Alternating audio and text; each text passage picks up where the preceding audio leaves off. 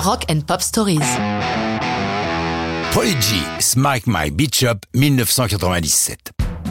Est-il vraiment surprenant qu'une chanson intitulée Frappe ma chienne, dans la plus prude des traductions, puisse avoir été classée comme étant la plus controversée de tous les temps par l'association de droits d'auteur britannique PRS for Music?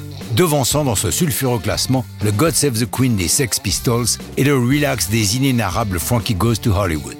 En réécoutant Smack My Beach Up, j'ai même tendance à penser qu'aujourd'hui aucune maison de disques ne se risquerait à publier ce titre. Évidemment, les trois membres de Prodigy, Liam Howlett, Maxim Realty et Keith Flint, se défendent d'avoir été offensants, prétendant que le texte ne doit surtout pas être pris au premier degré, que sa seule signification est d'exprimer force et intensité. Le texte, difficile de faire plus simple, puisqu'il se résume à deux phrases. Change my pitch up, smack my bitch up. Ces mots ne sont d'ailleurs pas les leurs. Ils sont empruntés, ainsi que la ligne de basse, à Give the Drummer Some du groupe The Ultra Magnetics MCs, dans lequel le rappeur Cool Keith dit Change my pitch up, smack my bitch up like a pimp. Le pimp en question ayant disparu dans la version de Prodigy. Keith Cool est adoré par les trois Prodigy, ce qui explique en partie cet emprunt. Le rappeur est d'ailleurs crédité comme auteur de la chanson par le groupe.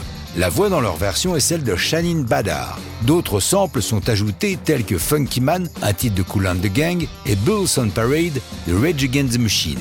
Ne nous voilons pas la face, Prodigy est ravi de la controverse créée par cette chanson. Tout ce que l'on en dit, en bien ou en mal, donnant un bon coup de fouet au ventre.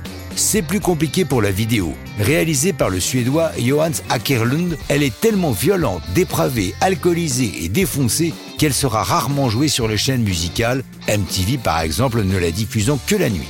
Le personnage principal se prépare à faire la tournée des clubs. Après une bonne douche, s'enquille une grosse rasade de whisky, sans modération, se sniffe deux gros rails de coke avant de faire la tournée des clubs, gerbant de ci de là, faisant l'amour et, en révélation finale de ce clip un peu éprouvant, le héros se révèle être une blonde héroïne. Ryan Howlett ne se cache pas derrière son petit doigt et affirme Ce n'est pas du goût de tout le monde, comme beaucoup de ce que nous faisons. Les radios ne vont pas jouer notre chanson, donc on s'est dit, on va faire un clip que personne ne jouera non plus. Cela n'empêche pas la vidéo d'être récompensée deux fois au MTV Video Music Award, ce qui est quand même surprenant pour une chaîne l'ayant joué plus ou moins en douce. Mais ça, c'est une autre histoire de rock'n'roll.